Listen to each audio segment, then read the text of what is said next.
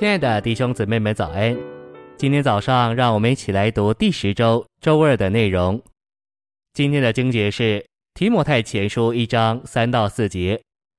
我往马其顿去的时候，曾劝你仍住在以弗所，好嘱咐那几个人，不可教导与神的经纶不同的事。这等事只引起辩论，对于神在信仰里的经纶并无注意。晨星喂养。按照我对新约的认识，使徒凭自己没有权柄控制众教会，唯有他们所供应的话才有权柄。若是众教会和众圣徒照着圣经，按着神的预言往前，使徒们就没有权柄去干涉教会。但一个教会若走岔或被误导，使徒们就有义务和责任，照着神的话对付这个情形，神的话才有权柄。因此，保罗说。你们愿意怎么样？是要我带着刑杖，还是要我在爱和温柔的灵里到你们那里去？他也告诉哥林多信徒，他在灵里与他们同在，对付了他们中间犯罪的人，把他赶出去。使徒的权柄是属灵的，是在他们所供应的话里，他们没有地位上的权柄去干涉教会的事务。在今天新约的经纶里，在神的儿女中间。实际上没有在天然意义上的领头身份，在使徒们中间也没有职务性、永久性、组织性的领头人，在地方教会中，众长老也是一样。此外，众教会都在同一水平上，没有统一的组织。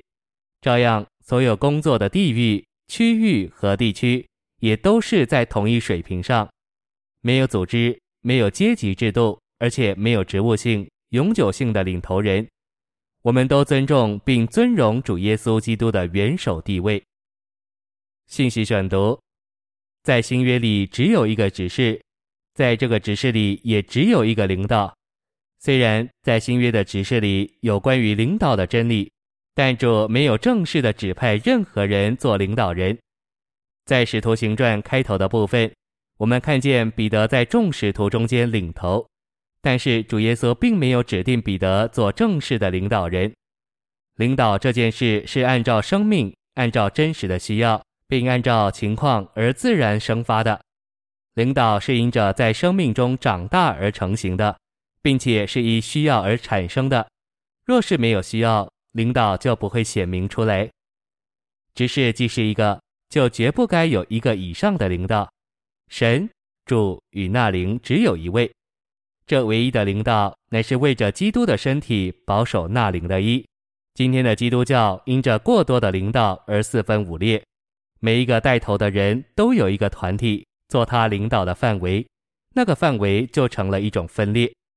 所以领导这件事，若不是应用或考量得当，就会造成分裂。领导是在使徒的教训里产生、加强并受限制约束的。在提前一章三至四节，保罗嘱咐提摩太仍住在以弗所，为着一个特定的目的做一件事。提摩太在那里是要嘱咐那些有意义的人，不要教导与神在信仰里的经纶不同的事。他必须嘱咐这些人，不要教导与使徒的教训不同的事。使徒的教训乃是关于神新约的经纶，将经过过程的三一神。分赐到他所拣选并救赎的人里面，使基督得着一个身体，彰显他自己，并使三一神能在新耶路撒冷得着完全而永远的彰显。